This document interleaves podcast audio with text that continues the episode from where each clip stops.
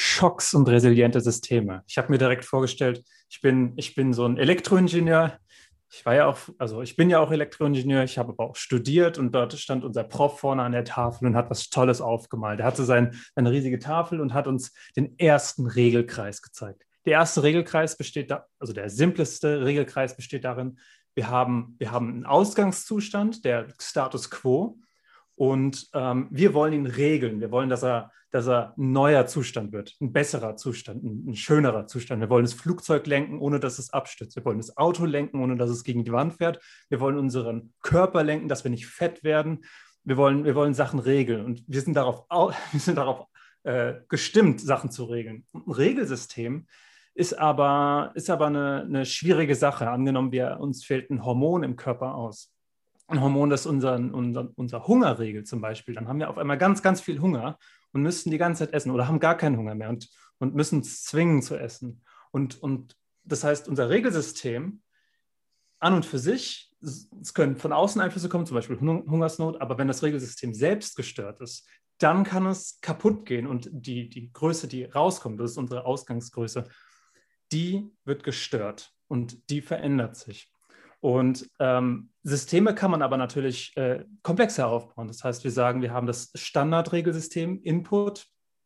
Ähm, wir, wir, sagen, wir haben ähm, Standard-Input und dann haben wir unsere Regelung und dann kommt hinten was raus oder eine Steuerung und hinten kommt was raus und dann sagen wir, okay, wir sind aber nicht ganz beim Ziel angekommen. Wir, sind, wir haben ein Delta, ein leichtes. Also sagen wir, okay, wir nehmen das Delta, rechnen es um, stecken es wieder ins Regelsystem rein und so haben wir eine Regelschleife. Und das ist der Idealzustand. Aber wie gesagt, das können Sachen schiefgehen. Das heißt, das sind Störgrößen, die kommen von oben rein, bei, bei uns auf den Schaubildern immer. Kommen die von oben rein. Das ist unser kleines Delta. Und ähm, wir wollen jetzt, dass unser System dafür gemacht ist, dass es ihm vollkommen egal ist es kann gar nicht passieren, dass unser, unser Hungerhormon äh, schief läuft, indem wir uns zum Beispiel die richtigen Sachen füttern. Kleiner Fun Fact, wenn man, wenn man zu viel Fett ansammelt um seinen Bauch rum, also das subkutane Fett, dann und die ganzen Fettzellen, die sondern immer ein, ein Hormon ab je mehr Fettzellen du hast, desto mehr Hormone werden also ausgeschüttet. Das ist, glaube ich, Grelin. Das ist so ein Hormon, das kommt ins Gehirn und im Gehirn wird dann das Sättigungsgefühl stärker eingesetzt, sodass, wenn man mehr Gewicht mit sich umträgt, nicht noch mehr Gewicht mit sich umträgt, ähm, indem man halt weniger Hunger kriegt. Aber wenn wir zu viel davon haben, macht es unsere Gehirnzellen an der Stelle kaputt, unsere Rezeptoren. Und das sorgt dafür, dass ähm, unser Gehirn dieses Signal nicht mehr wahrnehmen kann und wir einfach immer und immer mehr Hunger haben. Und das ist genau das, wovon ich gesprochen habe. Anders könnte es natürlich sein, ähm, ich betreibe eine Firma, darüber habe ich schon mal mit dir gesprochen, Hartwig. Ich betreibe eine Firma, wir stellen ähm, Mikro, Mikroprozessoren her und wir brauchen, wir brauchen Chips. So, und wir haben, wir haben Standardregelkreis. Wir haben den Input von den Chips, wir produzieren daraus die Mikroprozessoren und geben sie nach draußen und kriegen dafür unser Geld. So. Da haben wir unseren Regelkreis. Aber jetzt passiert was. Es gibt einen Blitzeinschlag in irgendeiner Fabrik in Mexiko, die dafür sorgt, dass es dort einen kleinen Brand gibt. Wir werden aber nicht benachrichtigt, weil wir sagen, ähm, die, die, werden uns schon Bescheid sagen nach dem Motto. So, aber in Mexiko hat man gedacht, hey, ähm, das Feuer haben wir sehr, sehr schnell unter Kontrolle gehabt ist gar kein Problem, müssen wir eigentlich nicht weitergeben. Oder wir sagen es, wir geben es weiter und die Person, die es empfängt, sagt, ja, okay, Sie haben es ja, Sie haben es ja geregelt. Es gab einen kleinen Zwischenfall, aber so what. Jetzt hat sich aber herausgestellt, dass der Reinraum quasi nicht mehr ein Reinraum war, weil, er, weil ähm, natürlich beim Feuer Partikel entstehen, die, die die Chips kaputt machen, die die Chips nutzlos machen. Aber das kam nicht an. Und plötzlich gab es aber keine Chips mehr, die funktioniert haben. Und es gab ähm, Kollaps von der Firma Nokia, glaube ich. Nee, nicht Nokia. Ich weiß nicht genau. Ich glaube ja. Eine große Firma, die wirklich abhängig war davon. Ich ja. glaube, Ericsson war es. Nicht sicher. Ähm, ich finde es gleich raus. Ich habe den Artikel. und die Firma war dann leider nicht resilient. Die Firma hat es nicht geschafft, sich wieder, sich wieder aus der Krise rauszuholen. Wegen einer Kleinigkeit. Das Regelsystem wurde einfach kaputt gemacht. Das heißt, es war nicht unbedingt irgendwas, was von außen, so von wegen äh, weniger, weiß nicht, weniger Geld oder ein, oder ein schlechtes Wetter oder sowas, sondern das war, es war einfach nicht robust gegenüber ähm, schlagartigen Bewegungen. Was können wir machen? Wir können sagen, wir machen es redundant.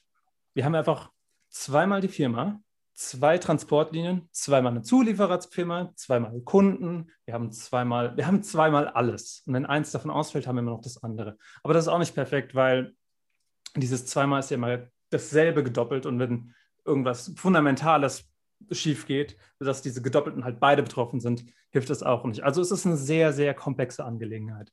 Und die Aufgabe von ähm, Unternehmen ist natürlich, sich dagegen robust aufzustellen. Und da gibt es verschiedene Begriffe, die man nehmen kann. Zum Beispiel Resilienz. Resilienz ist ja, es passiert was und ich kann wieder aufstehen. Das heißt, ich, ich, bin, ich bin so resilient gegen, gegen äußere Geschehnisse, Ereignisse, die mich betreffen, dass es danach vielleicht eine kleine Depression gibt. Also Depression nicht im psychischen Sinne, aber vielleicht auch, sondern halt in, in, im Sinne von Produktion oder sowas. Und dann kommt man wieder daraus hervor.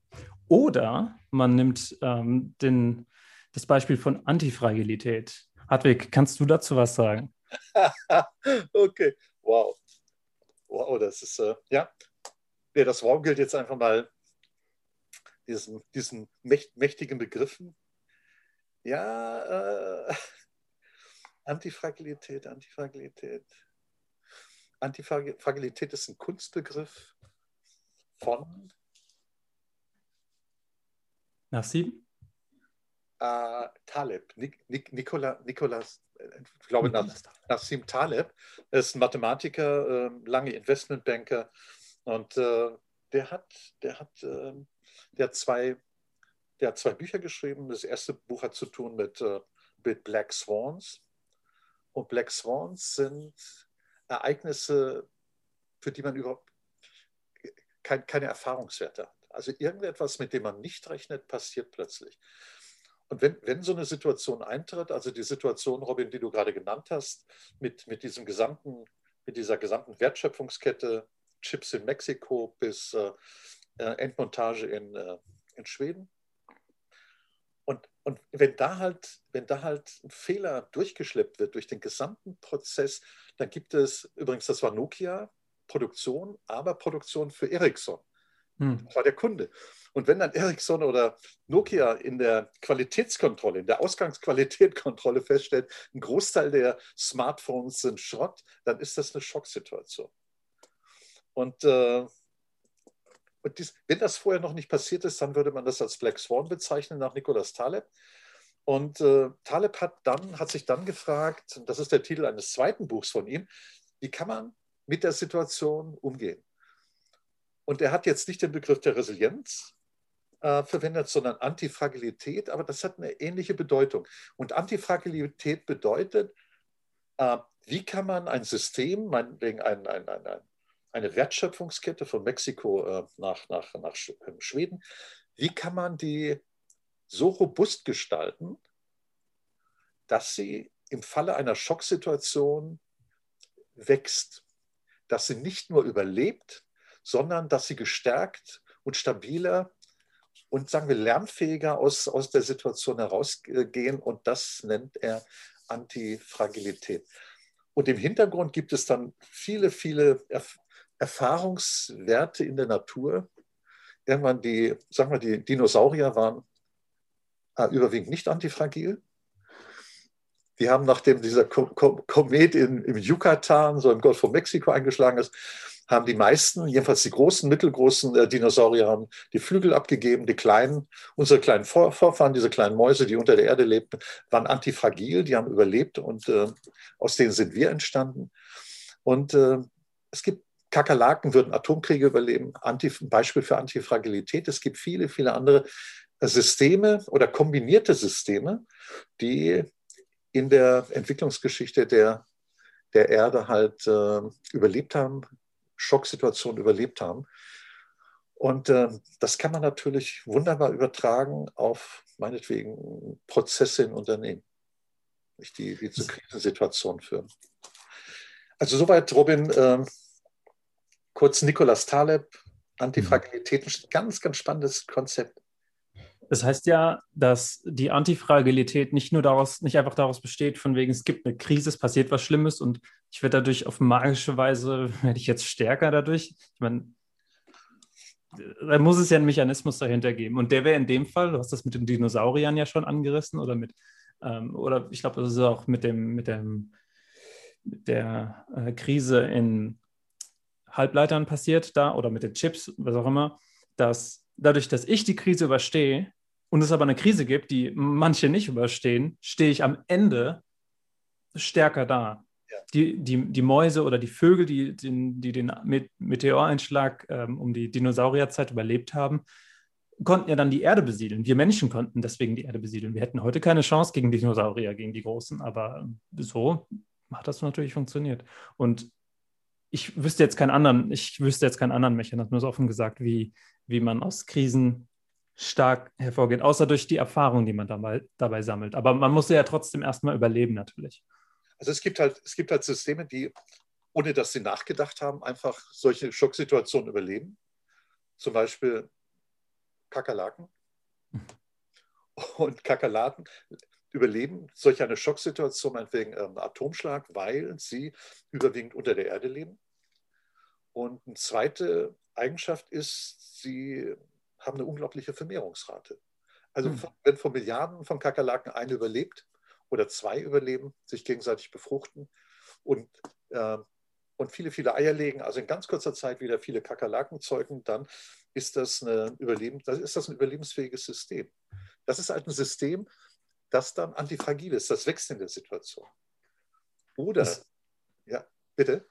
Das betrachtet das System auf interessante Weise nicht nur in der einzelnen, wir haben nicht das einzelne Tier, das, ist, das stärker wird dadurch, sondern die Evolution wird quasi, die kriegt einen Schock und, und geht daraus, geht daraus verstärkt, gestärkt hervor. Wie wenn, wie wenn ein riesiger Haufen von, von, von Tieren stirbt, die nicht für die neuen klimatischen Bedingungen gemacht sind und dafür alle anderen den Platz haben, plötzlich sich zu vermehren, die für die klimatischen Bedingungen gemacht sind. So funktioniert ja im Prinzip die komplette Evolution. Und so könnte auch die Unternehmensevolution funktionieren. Haben wir, haben wir einen Mechanismus von Unternehmensevolution, außer dass halt ein Unternehmen bankrott geht und das nächste das überholt, das ist ja ein bisschen was anderes, sondern wir müssten uns vorstellen, dass das Unternehmen irgendwie einen Teil bankrott hat, so, so, so einen Teil davon ab, ablegen muss und dafür einen anderen Teil gut kann, wo sie dann, weiß nicht, als insgesamt ein bisschen den Fokus verändert, indem es weitermacht, aber ja. Ja, es gibt tatsächlich, ich habe irgendwann vor ähm, das ist mir so eine halbe Stunde vor unserem Podcast eingefallen. Ich habe eine Bachelorarbeit mal vergeben äh, zu dem Thema Antifragilität und äh, super Studentin. Und äh, ich habe mit ihr vorher gesprochen, habe gesagt, schau dir einfach mal oder lass, äh, knüpf dir einfach mal fünf oder sechs Tiersysteme vor, die Katastrophen überlebt haben. Also zum Beispiel ähm, äh, Kakerlaken. Oder es gibt Echsen, die verlieren den Schwanz und der Schwanz wächst nach. Also Körper, die in der Lage sind, sich selbst zu regenerieren. Oder, oder ähm, was gab es noch? Was gab es noch? Was gab es noch? Ah, zum Beispiel Schnecken, wenn, wenn vom anderen Geschlecht zu wenige verfügbar sind, dann werden Schnecken zweigeschlechtlich und befruchten sich selbst. Also hm. das sind, wenn man so will, äh, so der Transfer auf Unternehmen wäre, äh, dass Unternehmen Gänsefüßchen geschlechtlich autonom sind. Das heißt, die können sich selbst fortpflanzen. Oder symbiotische Systeme, Zell, äh, Pilzgeflechte mit Bäumen. Also Systeme, die eine Symbiose eingehen, die sich gegenseitig, äh, die gegenseitig zum Überleben beitragen. Bei letzterem, bei letzterem ist dann die, äh, die Entsprechung, organisatorische Entsprechung Unternehmen sind extrem dezentralisierte Organisationen. Also ich kann, ich kann ein Unternehmen haben, so ein Monolith, riesiges Gebäude, meinetwegen Google in, in, in, in Silicon Valley. Und wenn da eine kleine Atombombe drauf äh, fällt, dann ist das Headquarter erstmal weg. Wenn ich aber statt des einen Headquarters Hunderte oder Tausende global verteilt habe, und zwar mit redundanten Aufgabenteilungen. Das heißt, das heißt, wenn irgendwo was passiert dann ist das gesamte vernetzte System in der Lage, sehr, sehr schnell die Aufgaben zu übernehmen. Mhm. Und das Interessante, das ist äh, vielen wahrscheinlich nicht bewusst, solch ein System ist äh, nach dem Zweiten Weltkrieg vom, vom amerikanischen Verteidigungsministerium entwickelt worden. Das ist das, der Vorgänger des Internets, das sogenannte DARPANET. Also damals mhm. wollte man wissen, man wollte eine Lösung haben, wenn, wenn es zu einem Atomkrieg kommt und verschiedene, verschiedene Locations äh, in den USA bei Verbündeten bombardiert werden, dass dann die Kommunikation trotzdem aufrechterhalten wird. Und das, was dabei herausgekommen ist, ist das Internet extrem dezentralisiert mit, mit bestimmten Protokollen, meinetwegen äh, TCP-IP, Routing-Protokollen. Es gibt dann überall Router, die ja, in so einem riesigen, wie so einem Spinnennetz, in diesem Internetgeflecht äh, immer fragen, ist die Verbindung in der Richtung, ist sie noch funktionsfähig? Nee, ist nicht. Dann gibt es eine andere. Ja, die gibt es noch. Ja? Und das in diesem Netzwerk, das ist wie so ein Myzel, wie so ein, so ein Pilzgeflecht, das auf die Weise ähm, Rechner, Router kommunizieren können. Und, äh, und, und so ein System halt ist hochgradig redundant. Ja, ist hochgradig redundant und äh, ist hochgradig ausfallssicher. Also das, das wäre eine Möglichkeit zu sagen, man gestaltet ein Beispiel äh, Nokia, Ericsson, Mexiko und so weiter, versucht man von, vom Internet zu lernen oder vom, vom Pilzgeflecht zu lernen. Und dann würde man sagen, okay, wir haben Pilzgeflecht rund um die Erde. Geht es da nicht eine Nummer einfacher? Vielleicht würde man sagen, warum sollen die, die Chips in Mexiko hergestellt werden? Lass uns die doch alle in Stockholm an der gleichen Location herstellen. Dann gilt aber wieder das Argument, wenn das da geschädigt wird, das ist ein Trend seit ein paar Jahren, dass die Zulieferer nah an, an, die, an die Hersteller ranrücken. Aber dann hat man wieder eine höhere Aus, eine geringere Ausfallssicherheit. Mhm. Also äh, eine Art mit Schocksituationen umzugehen ähm, und die zu überleben, ist dann halt hochgradige Dezentralisierung von organisatorischen Einheiten, Business Units, von Prozessen, dass die Prozesse sehr flexibel sind und dass Prozesse so intelligent sind mit KI, dass sie automatisch umschalten können und sagen, okay, wenn, wenn der Reinstraum in, Süd, äh, in Mexico City nicht verfügbar ist, wo geht es dann? Vielleicht äh, in, in, Pretoria, Süd, Südafrika oder woanders. Also ich finde das eine interessante Perspektive, wenn Fabriken in 10, 20 Jahren hochgradig automatisiert sind mit KI-Steuerung, dass, dass man dann extrem vernetzte, intelligente Systeme hat, die, die sich selbststeuer, selbststeuernde Systeme hat.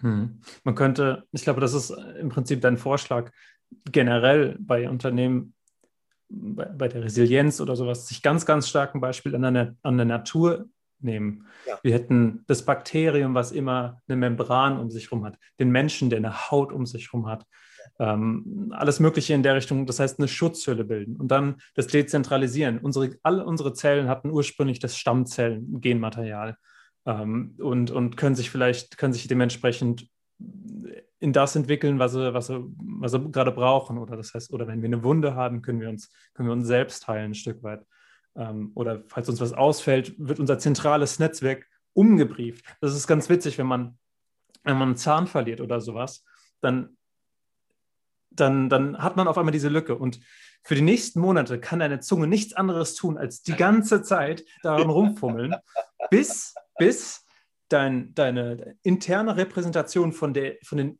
vom Innenraum von deinem Mund angepasst wurde. Das heißt, es gibt ganz, ganz viele neuronale Umstrukturierungen, um, um dich anzupassen, damit du wieder, bis du es quasi nicht mehr bemerkst, bis es wieder normal geworden ist, dein, dein neues Normal sozusagen. Und ähm, auf die gleiche Weise könnte man auch Unternehmen sozusagen auf, auf, auf die Wunden fokussieren mit einem bestimmten Teil oder sowas. Oder man könnte sagen, ähm, was mir auch aufgefallen ist, äh, wenn, man, wenn man sich das, die Natur als Beispiel nimmt, könnte man auch sagen, Unternehmen A und Unternehmen B hätten, hätten eine super Zusammenarbeit. Die können Synergien binden, wie man heute sagt. Wir, binden, wir, äh, bilden, wir bilden Synergien. Das ist im, im Prinzip nichts anderes als Unternehmens, männliches Unternehmen, weibliches Unternehmen machen zusammen ein Baby und daraus kommen dann irgendwie die neuen, die neuen hammer tollen Produkte raus. Aber die, das Baby muss irgendwann, jetzt sind wir wieder in der Mythologie, muss irgendwann ähm, den, den Vater stürzen, der sich tyrannisch ähm, gegen, entgegenstellt und, und so weiter. Ja. Also, das heißt, eigentlich sind wir, wenn wir von Resilienz oder wenn wir von Antifragilität sprechen, sind wir in einem, in einem Bereich von, von einem natürlichen Wandel, der akzeptiert werden muss und der quasi mitgenommen werden muss. Das heißt, wir Menschen sind ja auch nicht mehr die, das, das, dasselbe, wir sind ja auch nicht mehr dieselben, wie wir vor, wie, was weiß ich, zehn Jahren waren oder sowas. Alle Zellen tauschen sich aus, aber insgesamt sind wir noch da. Das heißt, irgendwas, irgendwas muss permanent sterben, irgendein kleiner Teil muss permanent sterben, um den, um den gesamten Teil am Leben zu erhalten. Das ist auch, wenn ich, wenn ich, wenn ich so den, den Kampf in Anführungszeichen zwischen Betriebsräten und Unternehmen sehe, sehe ich genau, sehe ich genau das. Die Betriebsräte kämpfen dafür, die, die einzelnen Zellen zu behalten und haben damit häufig recht, weil die Betriebsräte setzen sich dafür ein, dass, äh, dass es langfristig funktionieren soll. Aber auch die ne Unternehmen wollen, dass es langfristig funktionieren soll, nutzen aber so kleine Mikrotode dafür, indem sie sagen, wir müssen leider hier an der Stelle einen Finger verlieren, damit das, der gesamte Organismus überleben kann, weil sonst schleppen wir die ganze Zeit dieses Gewicht mit uns rum, was wir aber im Moment nicht tragen können, weil wir hier und da eine Krise haben, wo wir das auch nicht unbedingt brauchen. Ja. So viel zur Antifragilität.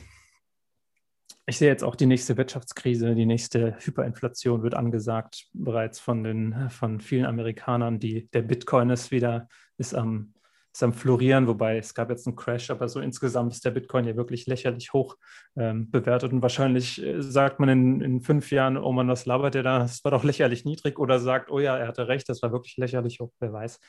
Ähm, aber auch an der Stelle müssen wir vielleicht einen Tod sterben. Ja, was gibt's? Ähm, ja, auch da, äh, wenn ich jetzt zurückdenke, ein oder zwei Wochen, Elon Musk hat für einige hundert Millionen Bitcoin verkauft und das war für, denke mal, für viele, die äh, Bitcoin gekauft haben und äh, mit Bitcoin spekuliert haben, war das eine Schocksituation. Äh, so die klassische Reaktion im spannenden Buch von, von einem äh, Investmentbanker gelesen, die klassische Situation, Reaktion auf Amateurinvestoren, von Amateurinvestoren mhm. auf Schocksituationen, äh, ist, ist Angst. Der, ja. der Investmentbanker meinte, ähm, Amateurinvestoren sind wie Plankton. Und Plankton folgt immer der stärksten Meeresströmung. Und die, diese Meeresströmung im Investmentbanking nach dem Profi-Investmentbanker heißen Angst und Hoffnung. Ja, das mhm. heißt, Profi, professionelle Investmentbanker sind in der Lage, Hoffnung zu generieren, damit Amateurinvestoren zum falschen Zeitpunkt aufkaufen, Angst zu erzeugen, damit sie zum falschen Zeitpunkt verkaufen. Und was man, was man daraus lernen kann aus solchen Schocksituationen, vielmehr, die Investoren, die wie Plankton reagieren, die sind halt alles andere als resilient und antifragil. Die, die gewinnen, die wachsen nie von Schocksituation zu Schocksituation, sondern, sondern äh, die, die stottern aus einer Krise in die nächste. Und was man daraus lernen kann aus diesem, aus diesem interessanten Bild mit Plankton und Amateurinvestoren ist, dass man erstens das antizyklisches Verhalten ein wichtiger Ansatz, sind, ein wichtiger Ansatz ist, um mit äh, Schocksituationen umzugehen. Dass zum Zweiten man nie sich einlassen sollte auf so diesen Lemming-Effekt, wenn, wenn halt viele in eine bestimmte Richtung laufen, dass man das genauso macht. Und dann scheint mir wichtig zu sein, dass man insofern resilient ist, als man dann gelassen sich diese Schocksituation anschaut, wenn die Wände zur Seite klappen, dass man sagt, wow, zur Seite klappende Wände habe ich ja noch nie gesehen, das ist interessant. Und dass man dann aber wieder den Blick fokussiert auf das, was passiert in dem System, auf die Schocksituation.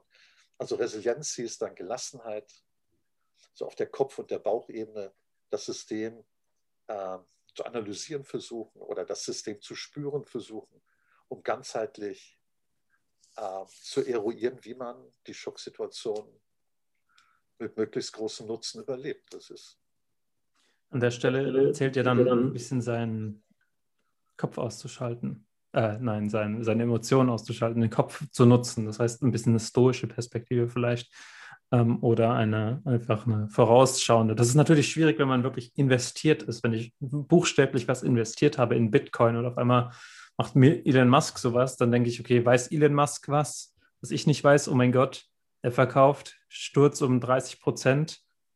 nach einem Tag könnten es vielleicht 50 und am nächsten Tag 70 Prozent sein. Und mein Gott, am besten äh, handle ich jetzt. Und uns ist dann genau dieses überstürzte Handeln, an, an, dem dann die meisten Leute ihr Geld verlieren.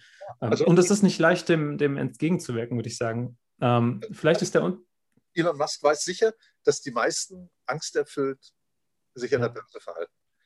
Und er weiß, er hat, er hat den Ruf eines Magiers. Hm. Und wenn er für einige hundert Millionen Bitcoin verkauft, dann gehen die meisten davon aus, er hat Magierwissen. Das muss er gar nicht haben. Er hat, er hat einfach das Wissen darum, dass andere annehmen, er weiß mehr als sie. Ja. Die verkaufen ebenfalls. Ja. ja. Und das wiederum kann er ausnutzen. Ja, ja, ja, ja. Das ist, das ist eigentlich, eigentlich Küchenpsychologie, sag ich mal. So. Ja, ja. ja. Sorry, wenn ich dich gerade unterbrochen habe. Äh. Wie war das? 20 äh, Prozent der US-Notenbanken wurden im Jahr 2020 gedruckt. Von allen, die existieren. Und 75 Prozent der kanadischen Dollar wurden im, im, Jahr 2020 gedruckt. Okay, okay, okay, okay. Das heißt, die Leute, die Leute äh, spüren langsam, oh, oh, gibt es wieder eine Hyperinflation, werde ich all mein Vermögen los. Ich kaufe mir schnell Gold, äh, das ist sicher. Ich kaufe mir schnell ein Gebäude, das ist auch sicher, da kann nichts schief gehen.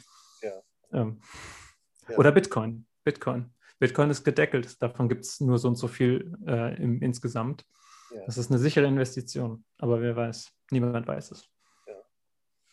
Ja, Wie würdest du dich da antif antifragil aufstellen? Bei Bitcoin? Nee, bei angenommen, du, du siehst, du glaubst, es kommt eine Hyperinflation. Du könntest natürlich einfach sagen, ich mache nichts, dann ist all mein Geld weg. So what? Ja, also ich, ich habe hab immer noch meine Fähigkeiten, das reicht ich kann wieder Geld machen. Ja. Also ich würde äh, ich würde halt, ich würde halt, äh, ich würde halt meine Risiken streuen. Das ist auch eine, das ist auch ein Ansatz, um auf Schocksituationen sich vorzubereiten. Ja. Äh, das heißt, äh, ich würde halt, ich würde halt so, so, so, ein Risikoportfolio erstellen und würde sagen, äh, das ist so ganz, ganz klassisches ähm, Portfolio oder eine Matrix von Other D Little Risiko Risikoattraktivitätsportfolio. Das heißt, ich habe zwei Achsen. Ich habe eine Achse in, der Matrix äh, Attraktivität, hoch und niedrig, dann Risiko hoch und niedrig und habe dann so eine 2x2-Matrix. Und äh, das ist bei Unternehmen, die halbwegs fit sind, ist das üblich, dann zu sagen, ich investiere meinetwegen 80, 85 Prozent meines Budgets in fünf oder sechs Anlageformen mit geringem Risiko und hoher Attraktivität. 85 Prozent meiner Kohle. Und die verbleibenden 10, 15 Prozent investiere ich in Attraktive mit einem höheren Risiko, in viele, viele, vielleicht 20, 30 verschiedene ähm, Aktien. Mhm. Und wenn da halt von den 50, die ich äh, investiere in, äh, in so verschiedene Anlagen, die aber nur die ein Siebtel meines Gesamtbudgets ausmachen, wenn da halt 90 Prozent den Bach runtergehen und, und 10 sind Erfolg, dann äh, ja.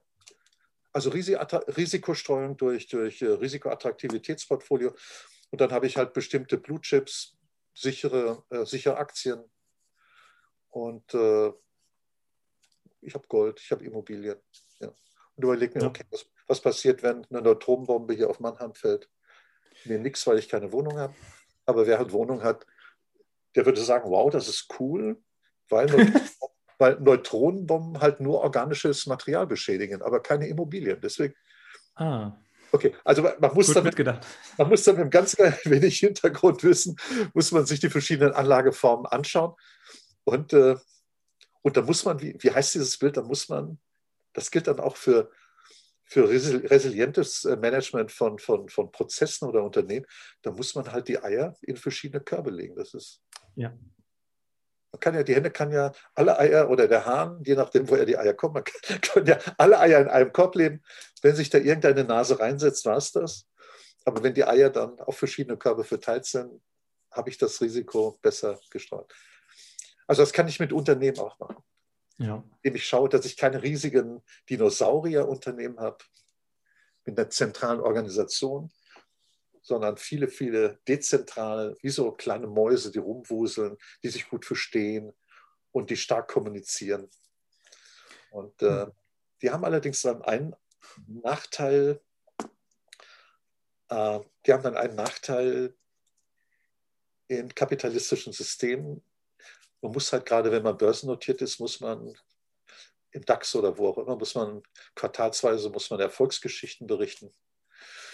Und äh, bei diesen dezentralen Organisationen ist es ganz, ganz schwierig, weil ich da die Organisation, die Prozesse und die Aufbauorganisation muss ich dezentral anlegen, redundant anlegen. Und da wird man sagen, ja, warum brauchen wir eigentlich, warum brauchen wir zehn Körbe für die Eier?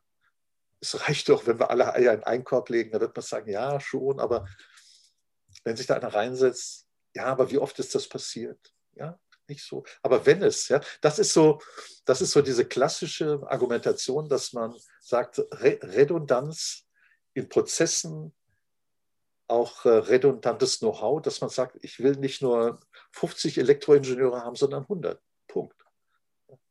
Er erhöht die Kosten und reduziert äh, die Gewinne. Das ist, äh, das, mhm. das ist der Grund, warum, warum äh, wir in, in Schocksituationen immer wieder reingehen und wissen, wie wir es besser machen können, aber wir machen es halt nicht, weil wir kurzfristig getrieben sind von, von, von dem Wunsch nach hohen Gewinnen als Investoren oder was auch immer. Sagen wir, da entscheidet dann der Arsch, nicht? oder sagen wir, da entscheidet dann der Teil des Gehirns, ja, wie wird man denn, das ist das Reptiliengehirn. Hm. Das, das sagt, ich will alles und zwar sofort. Ich bin gierig, ich will fressen. Ja. das ist, äh, Okay. Ja. Das ist dann, äh, da, da kommt dann das gute Verhandlungsgeschick. Angenommen, du bist ähm, nicht der Investor, sondern du redest mit dem Investor und du bist der Geschäftsführer oder du hast, du hast auf jeden Fall was zu sagen in der Firma. Ja. Und deine Aufgabe ist es, dem Investor zu sagen, hey, aus dem und dem Grund machen wir hier das mit höherer Wahrscheinlichkeit das Richtige. Und ähm, du hast Du bist austauschbar als, als Investor. Ich mache, was richtig ist. Ich, ich kann es dir gerne begründen. Wenn du zuhörst, hörst du zu. Wenn du es lässt, dann gehst du. Warum sind Investoren eigentlich nicht austauschbar, Hartwig? Warum, warum ist man immer als, als Unternehmen die,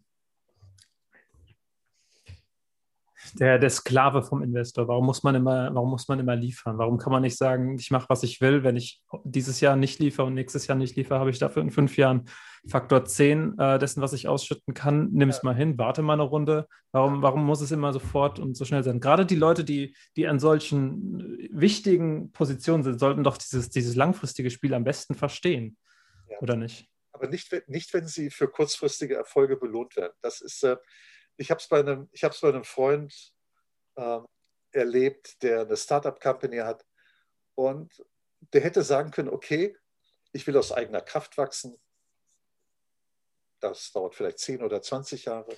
Hm. Dann sagt aber eine Stimme in ihm, ja, aber wenn du jetzt 10 Mio von einem Investor bekommst oder 100 Mio von einem Investor bekommst, dann ginge das alles viel, viel schneller.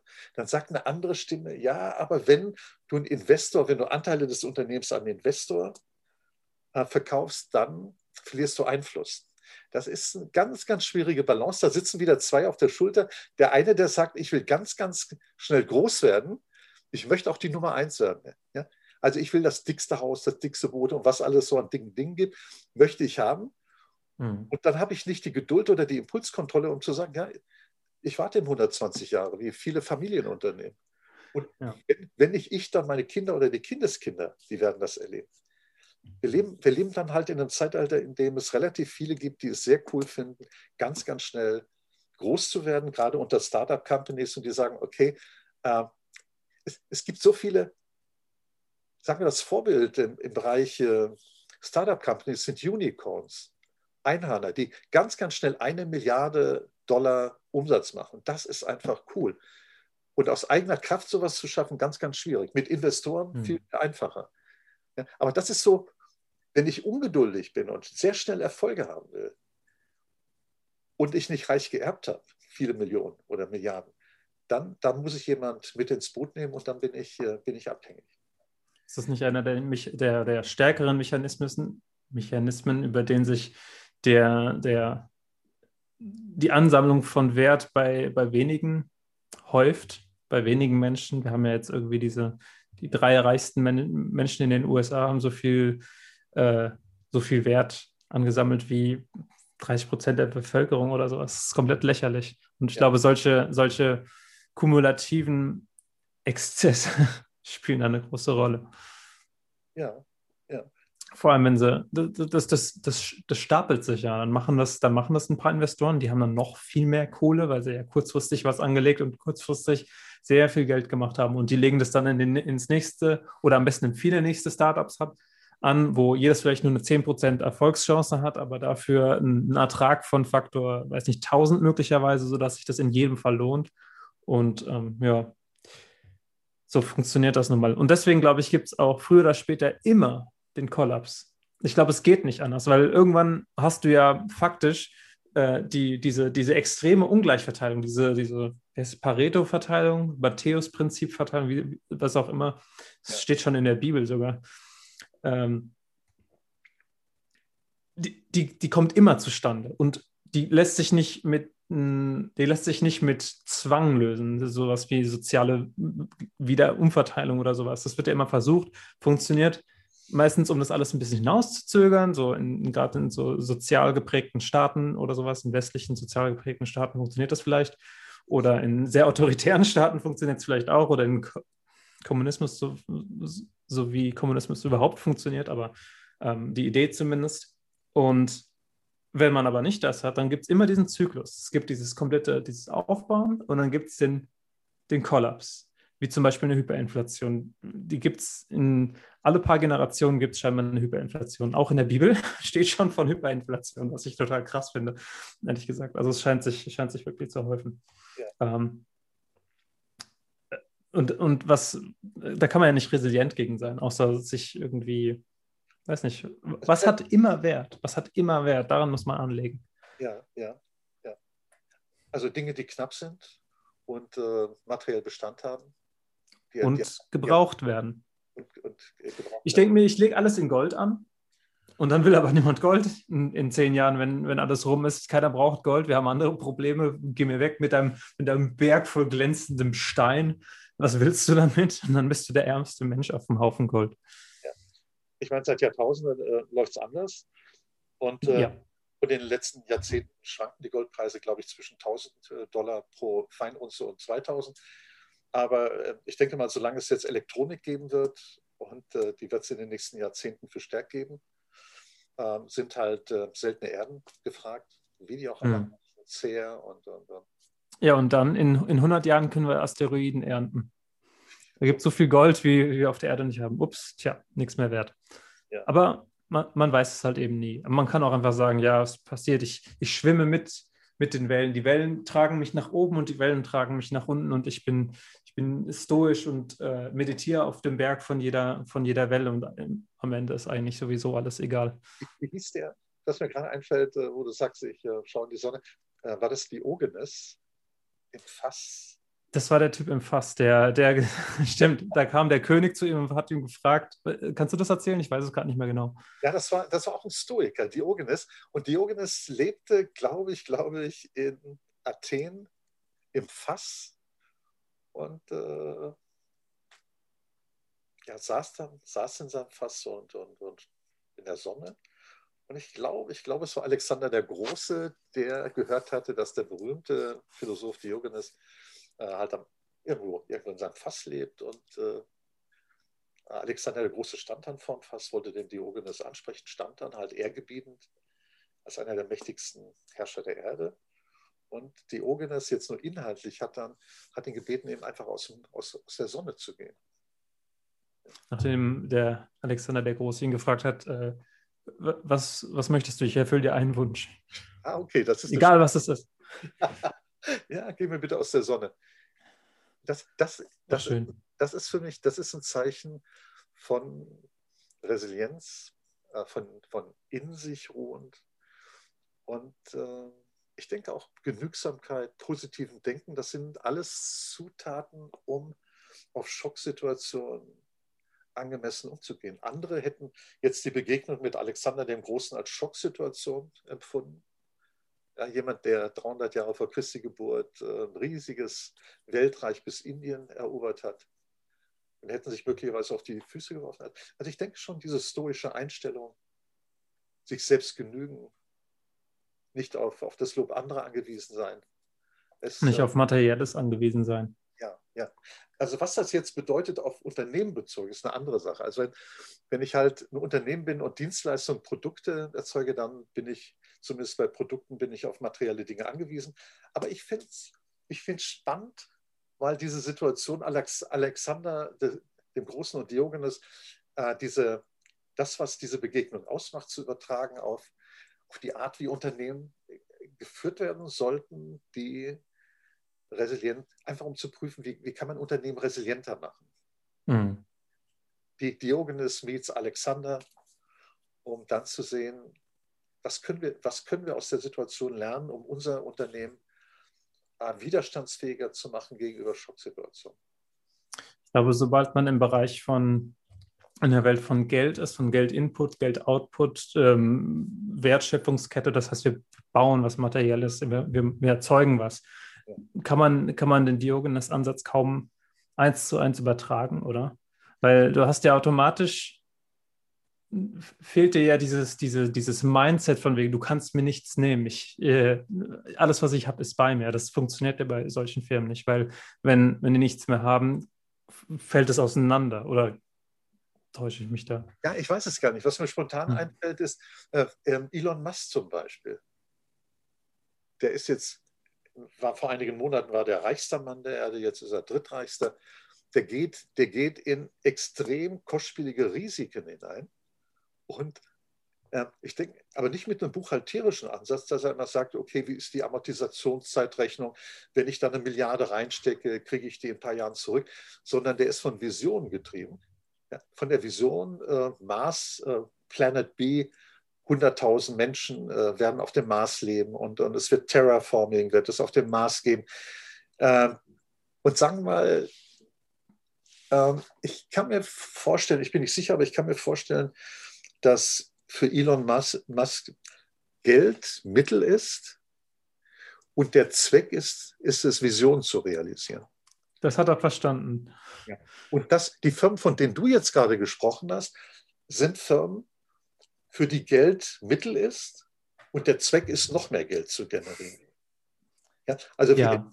ja also ich, äh, ich setze Geld ein, um Produkte zu erstellen, Dienstleistungen anzubieten, die, die mir noch höhere Profit, Profite generieren. Im Grunde ist das so, als ob solche Unternehmen Banken sind, die dann irgendwie so einen Rucksack haben, Technologierucksack, was auch immer. Und das sind aber aus meiner Sicht nicht die Unternehmen, die, ähm, das sind keine Game Changer Unternehmen. Ja. Das Game Changer Unternehmen sind die, die sagen, ja, okay, ich brauche Geld, um meiner Vision näher zu kommen. Aber Geld, Geld ist nichts anderes als bedrucktes Papier. Und der Wert bedruckten Papiers steht und fällt mit dem Vertrauen in das Geld. Also sagen wir, eigentlich ist das so, das ist, eine, das ist wohl eine materielle Repräsentation, aber dahinter steckt, steckt eigentlich steckt Vertrauen oder kein Vertrauen. Ja. Und wenn man, wenn man diesen Schritt schafft, dass man sagt, okay, das ist einfach eine Vertrauensbasis oder das ist eine Vertrauenswährung und, und, und ähm, meine Vision steht für mich im Vordergrund. Auch wie bei den, äh, den beiden, den beiden äh, Giants äh, von BioNTech, die die Vision haben mit ihrem mRNA, Messenger-RNA-Ansatz, einfach viele, viele Krankheiten, vielleicht sogar alle Krankheiten äh, heilen zu können. Also jetzt nicht nur nicht nur äh, Covid, sondern das eigentliche Betätigungsfeld war, war Krebs. Ja. Also die haben eine Vision, dass die, dass die Game Changer Wirkstoff entwickeln, um mit vielen, vielen Krankheiten äh, fertig zu werden, für die Pharmaunternehmen bisher äh, nicht, nicht, nicht so vielversprechende Ansätze haben. Das sind die Menschen, finde ich auch, also so geht es mir, vor denen ich den aller, allergrößten Respekt habe, sind die, die sich, die mit der Vision anfangen und nicht mit dem Geld als Selbstzweck das Geld als Selbstzweck ist nur dafür da, um sich zu vermehren und ich will mehr, nämlich und deswegen mache ich irgendwie so als Zwischenschritt mache ich ein Produkt, nur um, um, um meine, meine Gier zu befriedigen. Wenn du aber wirklich was siehst, was du, was du willst, was du, was du dir vorstellst, deine, deine wildeste Vorstellungskraft. Und das hat Elon Musk wirklich gemacht. Er hat gesagt, äh, wir könnten den Mars besiedeln, was vollkommen, vollkommen irre ist einfach. Oder wir können Raketen wiederverwenden. Die Nase hätte ihn aus, hat ihn wahrscheinlich ausgelacht, dass er das hinkriegt und er hat es hingekriegt. Oder ähm, alles Mögliche. Und ähm, wenn man aber das Problem an und für sich sich anschaut und dann nach ersten Prinzipien, dafür ist er auch bekannt, Elon Musk, in, First Principles zu denken. Das heißt, ich gucke mir das Problem an und schaue, was, was ist physikalisch der, der Mechanismus, um dieses Problem zu lösen. Und dann sage ich, okay, es gibt eins, zwei, drei Mechanismen. Mechanismen. Okay, eins und zwei sind am vielversprechendsten. Wir gehen mal auf eins. Äh, was haben wir, um dieses Problem zu lösen, mit dem wir das Problem lösen würden, sozusagen? Und so geht man Schritt, Schritt für Schritt vor. Und das ist so, so ein Visionärsdenken, das ganz, ganz wenige Menschen, glaube ich, so richtig nutzen, mich eingeschlossen. Aber ich ähm, habe jetzt, ich hatte jetzt das Vergnügen, ein bisschen kreativ zu arbeiten in, in meiner Firma, in der ich im Moment arbeite. Und das hat mir tierisch viel Spaß gedacht, gemacht, weil ich genau auf solche First Principles geachtet habe und auf die Art und Weise ge, äh, gearbeitet habe. Ja. Da, da, kann ich mir auch eine Brücke vorstellen zu unserem ähm, Anfangsthema Schock, Schock und Resilienz, unerwartete Schocks und äh, wie haben wir gesagt? Äh, Antifragilität oder? Und äh, unerwartete Schocks und wir hatten vor Resilienz noch einen anderen Begriff, aber egal. Äh, wie auch immer. Ähm, ich kann, ich kann jetzt natürlich immer in den Kategorien Geld denken. Ich setze Geld ein, um noch mehr Geld zu äh, kreieren.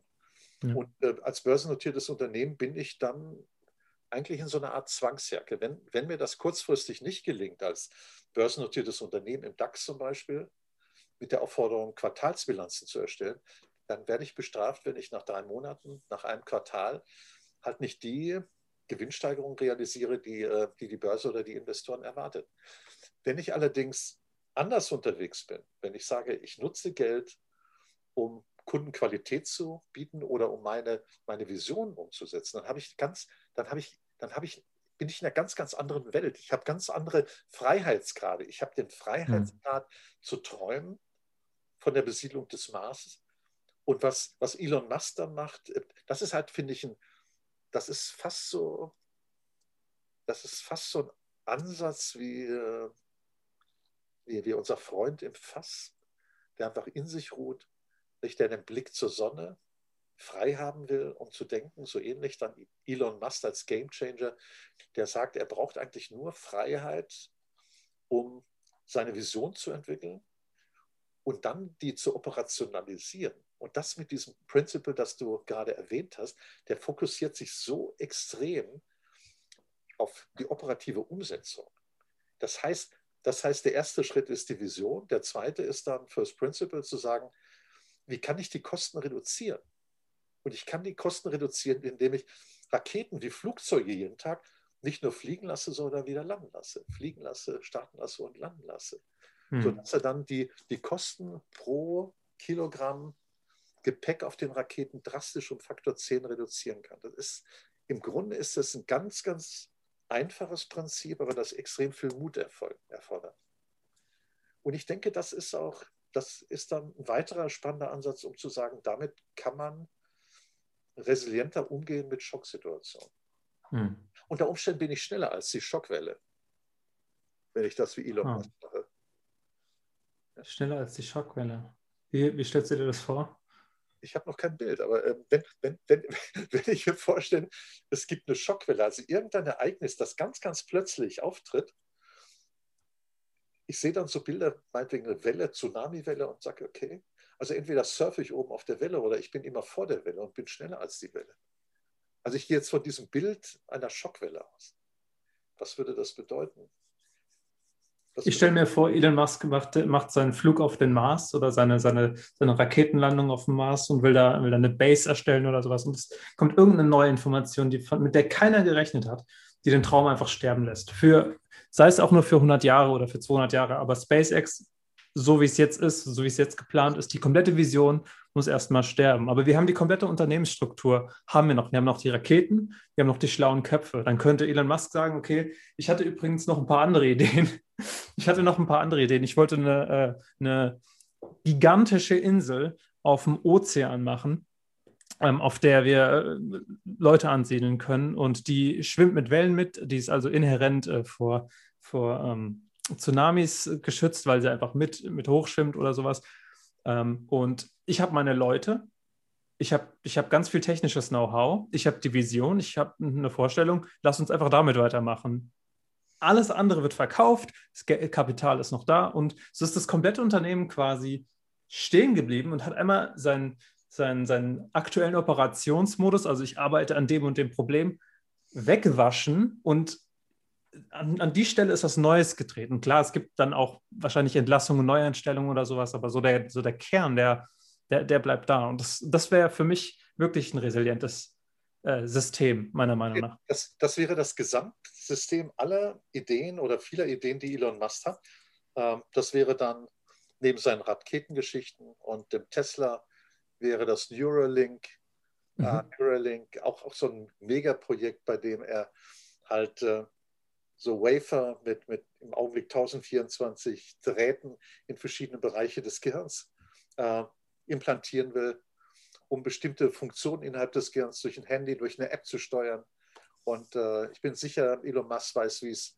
Der hat, der hat eine weitergehende Vision, was man damit machen kann. Ja. Also man, man, kann dann natürlich kollektiv denken. Oder ja. äh, Hyperloop. Also er hat, er hat eine Unmenge an Ideen, die er mit der gleichen oder mit, mit einer ähnlichen Energie verfolgt.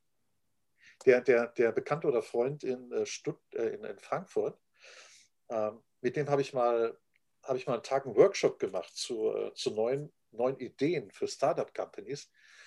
Und der hat im Minutenabstand hat er neue Ideen generiert. Das ist ein Gehirn, das ständig auf Volldampf läuft. Und alle Ideen, alle Ideen verfolgt er. Das ist unglaublich. Das ist, mhm. ist Elon Musk-Typ. Also sie sind auch nicht von Furcht getrieben. Denn Furcht, Furcht ist ein schlechter Ratgeber, wenn es darum geht, resilient, resilient auf Schocksituationen äh, zu reagieren. Das ist ja eher ein, eher ein Rückzug und äh, Nichthandlung und dann trifft es einen umso härter. Das ist wie wenn du, wenn, wenn ein Auto auf dich zufährt und du dich nur so zusammenkaust, also fährt trotzdem auf dich zu und durch deine Anspannung brichst du dir nur, nur noch mehr Knochen. Ja, ich meine, wir haben da natürlich, wir haben da natürlich vorher dran gedacht, ein Exoskelett zu entwickeln. Und wenn das Auto auf uns zukommt, dann springen wir natürlich über das Auto rüber. Und, äh, genau, als, als ängstliche Menschen. Als ängstliche Menschen hat man Angst, dass das Exoskelett einen zerreißt. Zu Recht. Aber auch das ist ein Problem, das es anzugehen gilt. Aber das ist halt die menschliche Natur. Wir sind alle sehr unterschiedlich und wir haben alle unsere Stärken und Schwächen. Und auch, der, auch den ängstlichen Menschen können wir gebrauchen. Der ist der, der uns darauf hinweist, wenn wir, wenn wir ähm, versehentlich gleich einen Schritt vom Berg machen und, und runterfallen. Und wenn Elon Musk keinen einzigen ängstlichen Menschen um sich herum hat oder wenn er selbst keine Angst verspürt, dann wird er sich wahrscheinlich auch verfahren. Ja, spannendes. Ja. Bitte? Spann, spannender Themenbereich heute. Hm. Ja.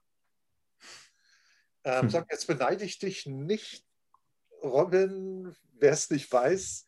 Robin hat äh, beim letzten, glaube ich, beim letzten Podcast angefangen, diese Kurzclips, die Podcasts, die wir machen, über 60, 70 Minuten, in, in einzelne kleine Teile zuzuschneiden, fünf oder zehn Minuten Teile und äh, die halt äh, zusätzlich äh, einzustellen in, in YouTube. Das, mhm. wird, das wird spannend, Robin. Ja, hab ja, ich habe noch jede Menge andere Podcasts, die ich schneiden kann. Ich könnte auch den hier schneiden. Mal sehen. Äh, ich habe es ja jetzt nicht besonders eilig. Ja. Vor allem der, der jetzt hochgeladen wird, wenn ihn sich jemand anhört und dann kommen ein paar Clips von demselben, denken die sich ja, okay, was will ich jetzt damit? Ich habe es mir doch gerade erst angehört. Das ist, äh, das ist ein fünf oder sechs Minuten Clip, glaube ich, der, der besondere Spannung verspricht. In dem, in dem, äh, das ist irgendwas, glaube ich, mit Wut, oder? Kann das sein? Wut und ich habe ein paar, ich habe ein paar Clips jetzt hochgeladen, vier oder fünf von dem einen Podcast, ja. Ich kann, ja, ich kann jetzt wirklich keine Details sagen, aber es gibt bestimmt einen, der vier oder fünf Minuten geht. Ja, ja. Okay. Ja, Robin. Gibt's ja, was, was gibt es von dir zum, vielleicht zum Schluss? Es sei denn, du möchtest, hast noch einen neuen Aspekt im Zusammenhang mit unserem Thema Schock und äh ich würde abmoderieren. Ähm, okay. okay. Oder willst du mal abmoderieren? Nein, ich. Äh... Okay. Also, liebe Zuschauer und Hörer und Zuhörer und Zuschauerinnen und Zuh Zuhörerinnen. Ich hoffe, es hat euch Spaß gemacht. Ich hoffe, dass ihr ähm, Kommentare schreibt oder dass ihr mir an meine Mailadresse schreibt, robin.common.de. Es würde mich sehr freuen, von euch zu hören, was auch immer es ist. Oder wenn ihr mir sagen wollt, da hast du Unsinn erzählt, dann will ich das nicht hören, weil ich habe immer recht. Sorry, ich bin. Äh Aber vielleicht noch, ich bin gerade in einem komischen Modus. Bevor du mit der Abmoderation weitermachst, ähm, die, beim letzten, bei den letzten beiden Clips war die mittlere Verweildauer in unseren 70-Minuten-Clips äh, 12 Minuten. Ähm, ich nehme einfach mal an, es gibt einige, die gleich zu Beginn denken, was für ein Scheiß, und andere, die 60, 70 Minuten durchhalten. Also lasst nicht locker, haltet durch. Also von vor allem von den Leuten, die bis hierhin gehört haben, würde ich mich sehr, würde ich mich sehr freuen, wenn sie einen Kommentar schreiben. Also äh, ja. oder, oder mir eine Mail schreiben.